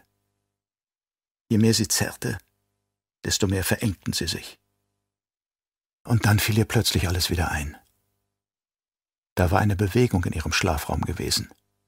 Etwas Feuchtes war gegen ihr Gesicht geflogen, hatte ihren Mund gefüllt, während Hände nach ihr gegriffen hatten. Sie hatte nach Atem gerungen und gleichzeitig gespürt, dass der feuchte Lappen dazu diente, sie zu narkotisieren. Sie hatten es schließlich geschafft. Es ist also wahr, dachte sie. Und wie einfach es war, eine Bene Gesserit zu übertölpeln. Alles, was sie dazu einzusetzen brauchten, war ein Verräter. Havard hatte also doch recht behalten.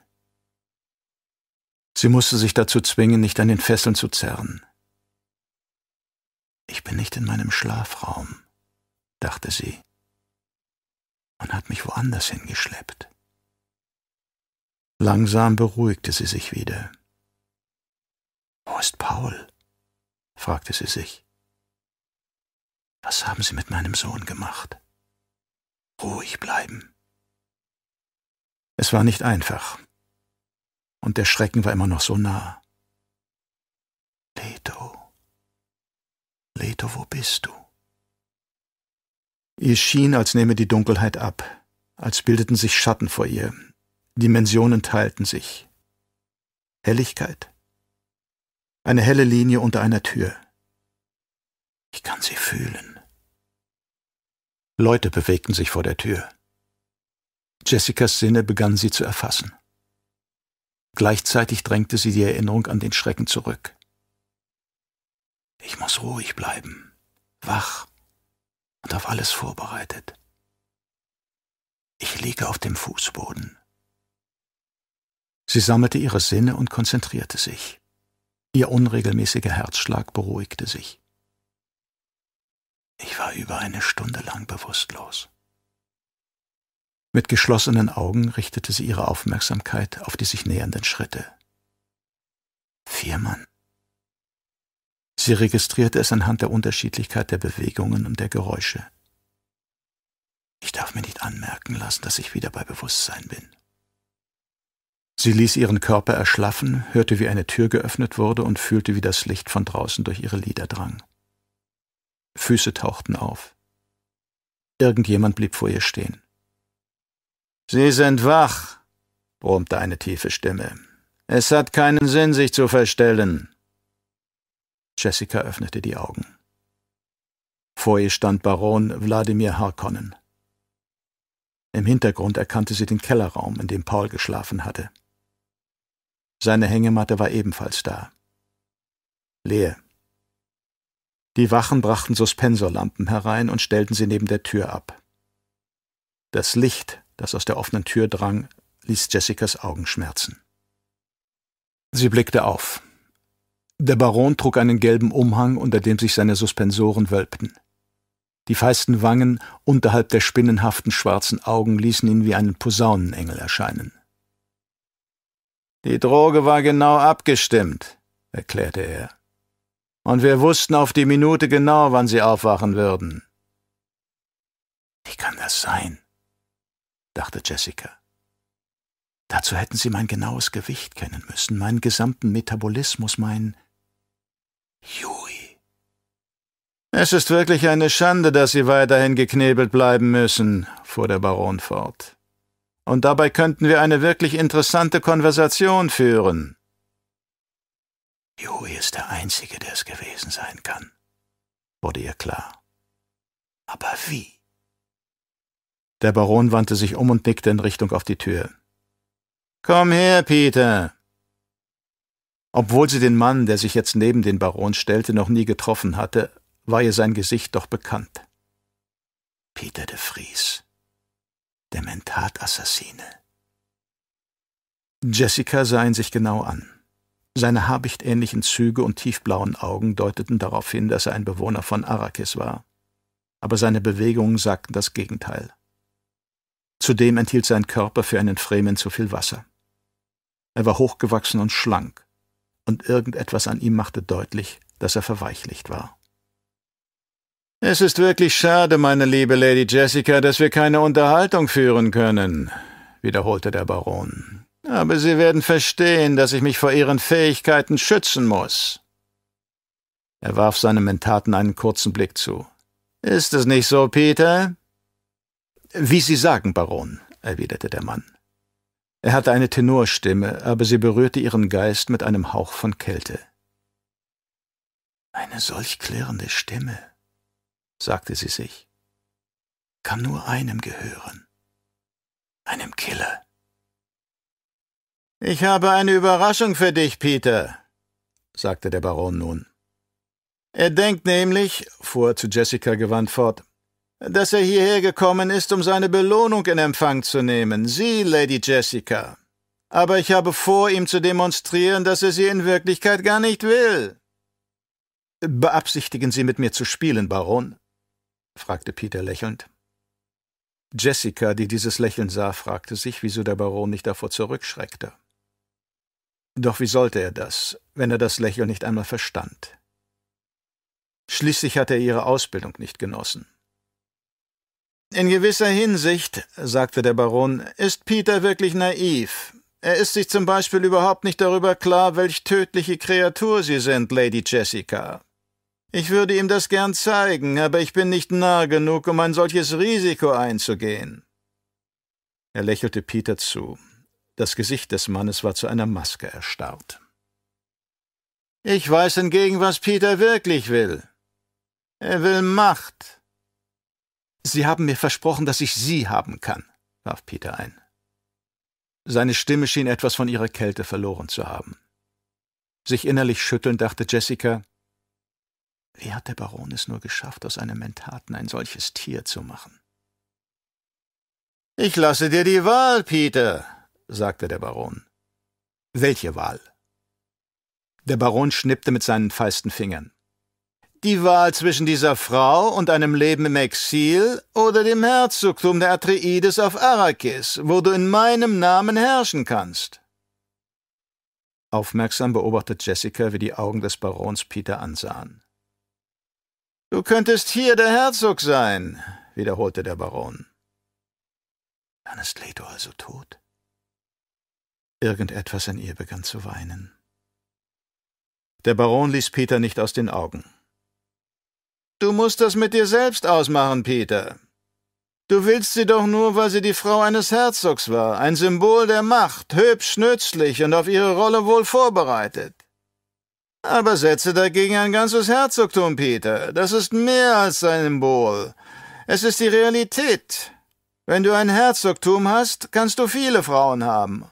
Und noch mehr. Und Sie scherzen nicht mit Peter. Mit der Leichtigkeit, die seine Suspensoren ihm verliehen, drehte der Baron sich um. Scherzen? Ich? Ich habe sogar den Jungen aufgegeben. Du hast doch gehört, was dieser Verräter über das Training gesagt hat, welchem er unterworfen war. Sie sind beide gleich, Mutter und Sohn. Tödlich. Er lächelte.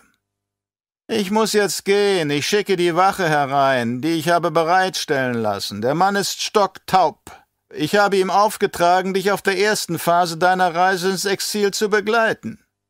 Er wird diese Frau in ihre Schranken verweisen, sobald er merkt, dass sie beginnt, dich unter ihre Kontrolle zu bringen. Er wird keinesfalls zulassen, dass du ihr den Knebel abnimmst, ehe ihr Arrakis nicht verlassen habt. Wenn du dich allerdings dazu entscheidest, nicht zu gehen, lauten seine Anweisungen anders. Sie brauchen nicht hinauszugehen, sagte Peter. Ich habe mich entschieden. Aha, grunzte der Baron. Eine solche schnelle Entscheidung kann nur eines bedeuten. Ich nehme das Herzogtum, sagte Peter.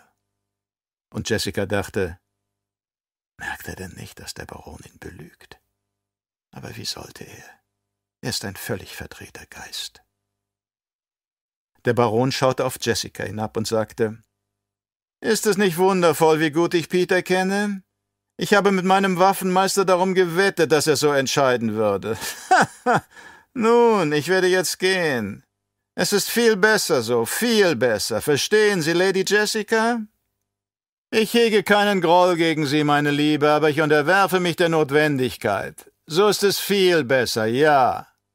Und ich habe nicht wirklich befohlen, dass man sie tötet. Wenn man mich fragen sollte, was mit ihnen geschehen ist, kann ich es in aller Wahrheit abstreiten. Sie überlassen es also mir? fragte Peter. Die Wache, die ich dir schicke, wird deinen Befehlen gehorchen, erwiderte der Baron. Was immer auch getan werden soll, ich überlasse es dir. Er sah Peter kurz an. Ja, meine Hände werden unbefleckt bleiben. Es ist deine Sache, ja. Ich weiß nichts davon. Du wirst warten, bis ich gegangen bin, bevor du das tust, was du tun musst. Ja. Nun, ähm, äh, ja, ja, gut. Er fürchtet die Fragen einer Wahrsagerin, dachte Jessica.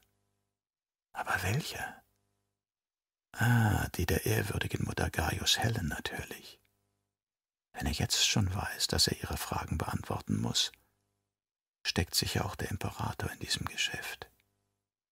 Ach, mein armer Leto. Mit einem letzten Blick auf Jessica wandte sich der Baron ab und ging hinaus.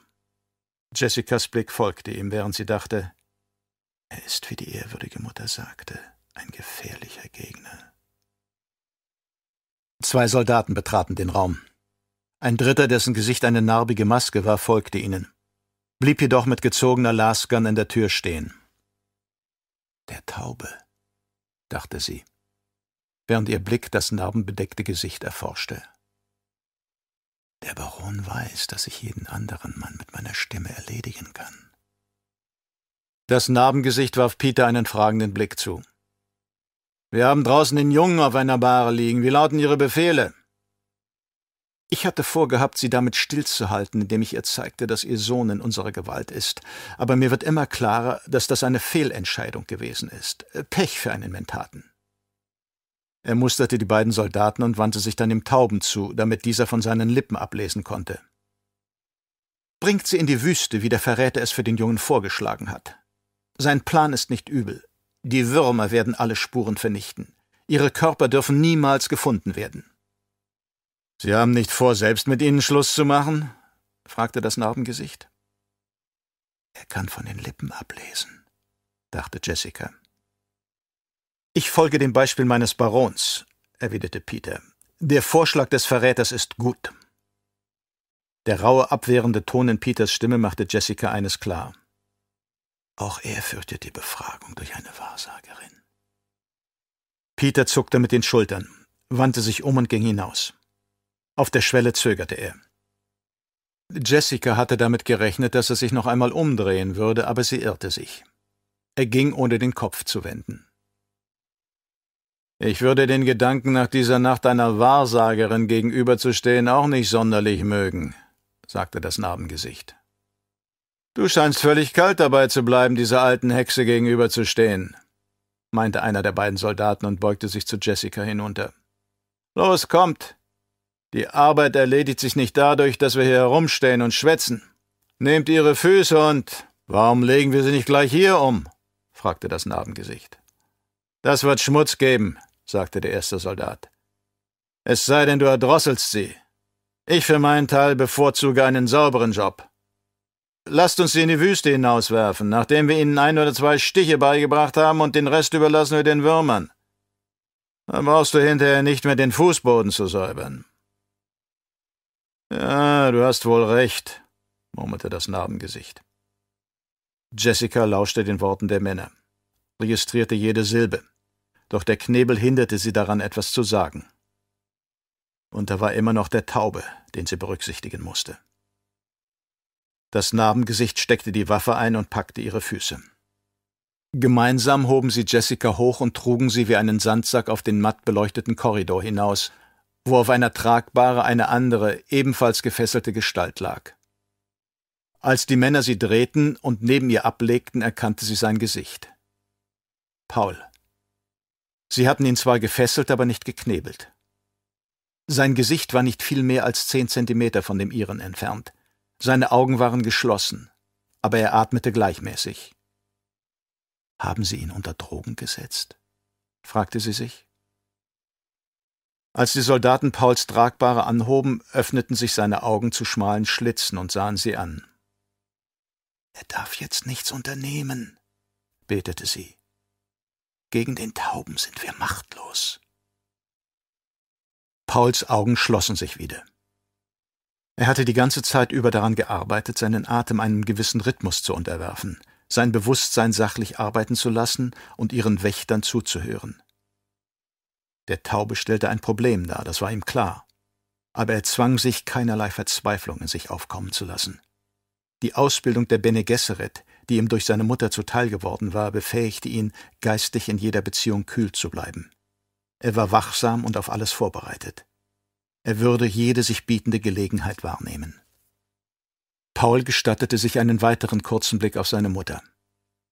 Auch wenn sie geknebelt war. Sie schien unverletzt.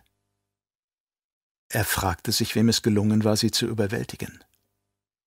Die Erklärung, wie man ihn geschnappt hatte, war einfach genug. Yui hatte ihn mit einem Mittel versorgt, das ihn hatte tief einschlafen lassen. Als er aufgewacht war, hatten sie ihn bereits auf die Tragbare gebunden. Vielleicht war es ihr ähnlich ergangen.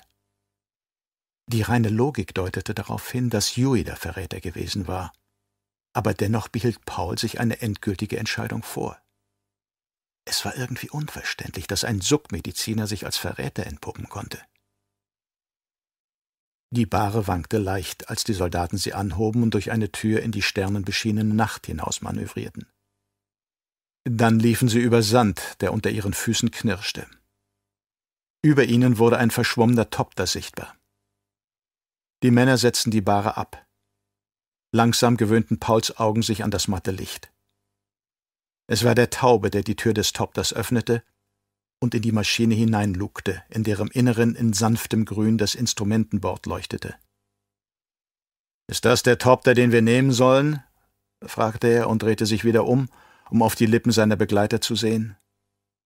Der Verräter hat gesagt, dies sei die Maschine, die für den Wüsteneinsatz vorbereitet ist, erwiderte der andere. Das Narbengesicht nickte. Aber in dieser kleinen Kiste haben außer den beiden nur höchstens zwei von uns Platz. Das reicht doch, erwiderte einer der Barenträger, ging etwas näher an den Tauben heran und ließ ihn von seinen Lippen lesen. Wir schaffen das schon, Kinet.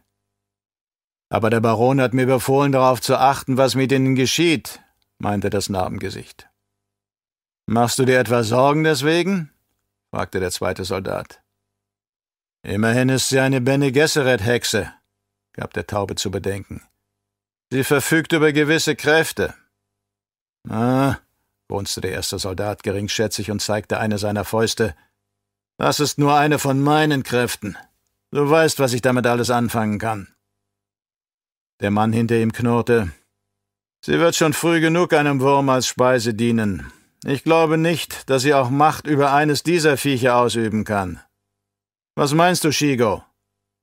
Er zwinkerte seinem Kollegen zu. Natürlich nicht, erwiderte der andere. Er kehrte zu der Bahre zurück und packte Jessica bei den Schultern. Komm her, Keenet. Wenn du dabei sein willst, fliegst du halt mit. Nett von dir, mich einzuladen, Shigo, erwiderte der Taube. Jessica fühlte, wie sie hochgehoben wurde. Hinter der Tragfläche des Topters leuchteten die Sterne. Man packte sie im Heck des Topters in einen Sitz und schnallte sie an. Wenig später wurde Paul neben sie geworfen und ebenfalls angeschnallt, wobei sie bemerkte, dass seine Fesselung aus simplen Stricken bestand. Das taube Narbengesicht, das auf den Namen Kinet hörte, nahm vor ihnen Platz. Der Barenträger namens Shigo übernahm den zweiten Sitz. Kinet schloss die Tür, die Maschine startete und steuerte auf den Schildwall zu. Shigo klopfte seinem Nebenmann auf die Schulter und sagte, Warum gehst du nicht nach hinten und behältst die beiden im Auge? Weißt du genau, wo wir hinwollen? fragte der Taube zurück. Ich habe die Worte des Verräters genauso gehört wie du. Keenet schwenkte seinen Sitz herum, so dass Jessica an einem Lichtstrahl der Sterne den Lauf seiner Lasgun sehen konnte. Obwohl das Licht des Armaturenbrettes den vorderen Teil des Topters einigermaßen erleuchtete, blieb das Gesicht des Mannes im Halbdunkel verborgen. Sie versuchte die Festigkeit ihres Anschnallgurts zu testen und fand heraus, dass er lose war. Etwas Raues an ihrem linken Arm zeigte, dass der Gurt so weit durchtrennt worden war, dass er bei der geringsten Bewegung reißen musste. Ist irgendjemand in diesem Topter gewesen und hat ihn für uns vorbereitet? fragte sie sich. Und wer? Langsam bewegte sie ihre gebundenen Füße. Ist es nicht eine Schande, eine solche Frau so einfach abzuservieren? fragte das Narbengesicht.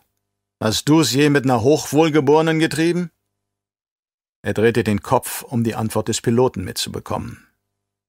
Bene Gesserit müssen nicht unbedingt Hochwohlgeborene sein, erwiderte der Pilot. Aber sie sehen alle so aus. Er kann mich deutlich genug sehen, dachte Jessica, zog die Beine an und hiefte sie auf den Sitz hinauf. Sie kuschelte sich zusammen, ließ den Mann jedoch nicht aus den Augen. Sie ist wirklich eine Schönheit, fuhr Keenet fort und leckte sich die Lippen. Es ist wirklich eine reine Verschwendung. Erneut sah er Chigo an. Du denkst also, ich denke dasselbe wie du? fragte der Pilot. Wer würde es schon erfahren? meinte Keenet. Und hinterher? Er zuckte mit den Schultern. Ich hatte noch nie eine von denen. Äh, so eine Chance kriegen wir vielleicht nie wieder im Leben. Wenn Sie auch nur eine Hand an meine Mutter legen, knurrte Paul. Er sah wütend zu Keenet hinüber. Hey, lachte der Pilot. Der kleine Kleffer regt sich auf. Auch wenn er nicht beißen kann. Jessica dachte, der Ton seiner Stimme ist zu hoch. Aber es könnte gehen. Schweigend flogen sie weiter. Diese armen Narren, dachte Jessica, während sie ihre Wächter musterte und an die Worte des Barons zurückdachte. Sobald sie ihm den Vollzug ihres Auftrags gemeldet haben, werden sie selber sterben. Der Baron kann sich keine Zeugen leisten. Der Topter schwebte über dem Südrand des Schildwalls und Jessica erkannte unter sich weite, mondbeschienene Dünen. Wir sind jetzt weit genug, meinte der Pilot. Der Verräter sagte, wir sollten sie einfach hier draußen irgendwo zurücklassen. In einer langgezogenen Linie zog er über die Dünen dahin und setzte zur Landung an. Jessica registrierte Pauls Konzentration und seinen rhythmischen Atem. Er schloss die Augen und öffnete sie wieder, während sie ihn hilflos ansah. Sie konnte nichts zu seiner Unterstützung tun. Er beherrscht es noch nicht völlig. Durchzuckte es sie. Wenn er versagt. Mit einem sanften Hüpfer berührte der Topter die sandige Oberfläche. Jessica, die nach Norden in die Richtung des Schildwalls blickte, erkannte plötzlich den Schatten eines weiteren Fluggeräts. Irgendjemand folgt uns, dachte sie. Aber wer? Dann, es können nur Leute sein, die diese beiden Wächter überwachen. Und auch sie werden überwacht. Shigo schaltete die Flügelrotoren aus. In der Maschine herrschte nun völlige Stille. Jessica drehte den Kopf. Durch das hinter dem Narbengesicht liegende Fenster konnte sie das sanfte Leuchten eines aufgehenden Mondes erkennen, der die Felsen mit einem Lichtschein überwarf und deren gezackte Oberfläche umso deutlicher hervortreten ließ. Paul räusperte sich. Der Pilot sagte, Und jetzt, Kinet? Weiß nicht, Shigo. Shigo drehte sich um und sagte, Ah, schau nur, er tastete nach Jessicas Kleid. Nimm mir den Knebel ab, befahl Paul.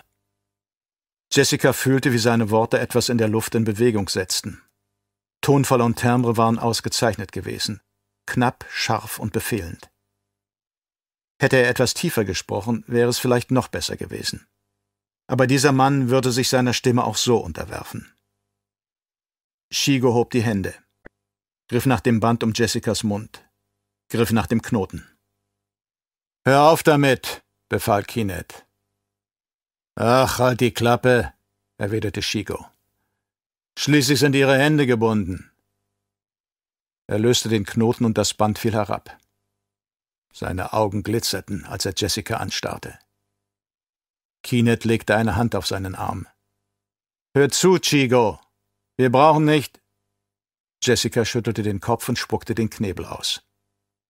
Mit geradezu obszöner Stimme sagte sie Aber meine Herren, Sie brauchen noch nicht um mich zu kämpfen. Gleichzeitig warf sie Kinet einen Blick zu, der ihn zu dem Schluss kommen lassen musste, sie warte darauf, dass er die Initiative ergriff. Sie registrierte, wie er darauf ansprach. Ihre Worte bewirkten das genaue Gegenteil. Kinet war davon überzeugt, sie wünsche, dass er sich wegen ihr schlug.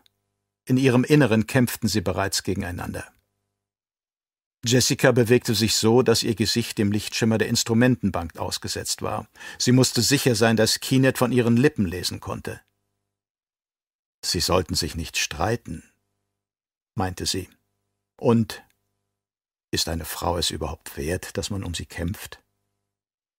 Die Art, wie sie diese Worte aussprach, konnten für die beiden Männer nur das Gegenteil bedeuten, dass sie und nur sie es wert war, es dennoch zu tun. Paul presste die Lippen aufeinander und zwang sich zu absoluter Ruhe. Er hatte noch einen weiteren Versuch unternehmen wollen, sie unter die Kraft seiner Stimme zu zwingen. Aber jetzt hing alles von seiner Mutter ab. Gegen die Erfahrung, die sie aufzuweisen hatte, konnte er nicht an. Ja, flüsterte das Narbengesicht. Es gibt keinen Grund, sich wegen einer Frau. Seine Hand zuckte auf den Nacken des Piloten zu, ohne etwas zu bewirken. Im gleichen Moment krachte etwas gegen seine Brust. Das Narbengesicht stöhnte, sackte zurück und fiel gegen die Tür. Er hat wohl gedacht, er hätte es mit einem Idioten zu tun, der seinen Trick nicht durchschaut, sagte Shigo. Als er seine Hand zurückzog, sah Jessica das Messer. Es leuchtete im Mondlicht. Und jetzt das Bübchen, sagte Shigo und beugte sich vor. Unnötig, murmelte Jessica. Shigo zögerte. Weißt du meine Bereitschaft nicht zu schätzen? fragte Jessica. Gib dem Jungen doch eine Chance. Auch wenn sie dort draußen im Sand nicht sonderlich hoch ist. Gib sie ihm. Und äh, sie lächelte ihn an. Du würdest es sicher nicht bereuen. Shigo blickte nach links und richtete seine Aufmerksamkeit auf sie. Ich weiß, was es bedeuten kann, dort draußen allein zu sein. Vielleicht würde der Junge meine Klinge als besondere Gnade empfinden. Ist meine Bitte denn so groß? bat Jessica. Du versuchst mich auszutricksen, murmelte Shigo. Ich möchte nicht dabei sein, wenn mein Sohn stirbt, erwiderte Jessica. Ist das etwa ein Trick? Shigo trat zurück, öffnete die Tür mit dem Ellbogen. Dann griff er nach Paul, zog ihn aus seinem Sitz und schob ihn das Messer ständig bereithaltend halb aus der Tür. Was würdest du tun, Junge, wenn ich jetzt deine Fesseln zerschneide? Er würde augenblicklich von hier verschwinden und auf die Felsen dort zurennen, antwortete Jessica für Paul. Würdest du das wirklich tun? fragte Shigo. Pauls Stimme hatte genau den richtigen Tonfall, als er sagte, ja. Das Messer zuckte nach unten, zerfetzte seine Beinfesseln. Paul fühlte eine Hand auf seinem Rücken, fühlte einen Stoß, warf sich gegen den Türrahmen, als habe er das Gleichgewicht verloren und holte gleichzeitig mit dem rechten Bein aus. Der Tritt war genau berechnet, und die Tatsache, dass er so präzise saß, war nur seiner jahrelangen Ausbildung zu verdanken. Jeder Muskel seines Körpers war in diesem Augenblick im Einsatz. Die Fußspitze traf den Mann genau unterhalb des Rippenbogens, aber der Stoß pflanzte sich fort und erreichte die rechte Herzkammer. Mit einem gurgelnden Schrei taumelte Shigo nach hinten auf die Sitzreihe zu. Paul, der noch immer unfähig war, seine Hände einzusetzen, wurde vom Schwung seiner eigenen Bewegung erfasst, fiel hin und war im gleichen Moment wieder auf den Beinen. Wie eine Schlange tauchte er wieder in die Kabine hinein, fand das Messer Shigos, fasste es mit den Zähnen, während seine Mutter mit hastigen Bewegungen die Schnüre ihrer Fessel daran rieb. Dann nahm sie die Klinge und befreite ihn. Ich wäre allein mit ihm fertig geworden, meinte sie. Ich hätte ihn nur noch dazu bringen müssen, meine Handfesseln zu zerschneiden. Das war ein unnötiges Risiko. Ich habe nur die Gelegenheit genutzt, erwiderte Paul. Obwohl ihr der raue Klang seiner Stimme auffiel, sagte sie mit einer Kopfbewegung gegen die Decke des Topters, die Maschine trägt Hueys Wappen. Paul schaute auf, bemerkte das gekräuselte Symbol. Lass uns hinausgehen und die Maschine näher in Augenschein nehmen, sagte er. Unter dem Pilotensitz liegt ein Bündel. Ich habe es beim Einsteigen gesehen. Eine Bombe? Ich glaube nicht. Es macht mir einen anderen Eindruck. Er sprang in den Sand hinaus, während Jessica ihm folgte. Von draußen langte sie nach dem seltsamen Objekt unter dem Pilotensitz, sah Shigos Füße, die in ihrem Gesichtskreis lagen, und spürte die Feuchtigkeit des Bündels, an dem sie zog. Sie bemerkte im gleichen Augenblick, dass das Blut des Piloten für die Feuchtigkeit zuständig war. Flüssigkeitsverschwendung, dachte sie automatisch, sich dabei bewusst werdend, dass dies ein für Arrakes typischer Gedankengang war. Paul beobachtete die Umgebung. Er drehte sich im gleichen Augenblick zu seiner Mutter um, als sie das Bündel aus dem Topter zog und in Richtung auf den Schildwall starrte, wo sich jetzt ein anderer Topter auf sie zubewegte. Schlagartig wurde ihm klar, dass sie jetzt keine Zeit mehr hatten, die Leichen aus ihrer Maschine zu werfen und zu entkommen. Lauf weg, Paul! schrie Jessica. Es sind die Harkonnen!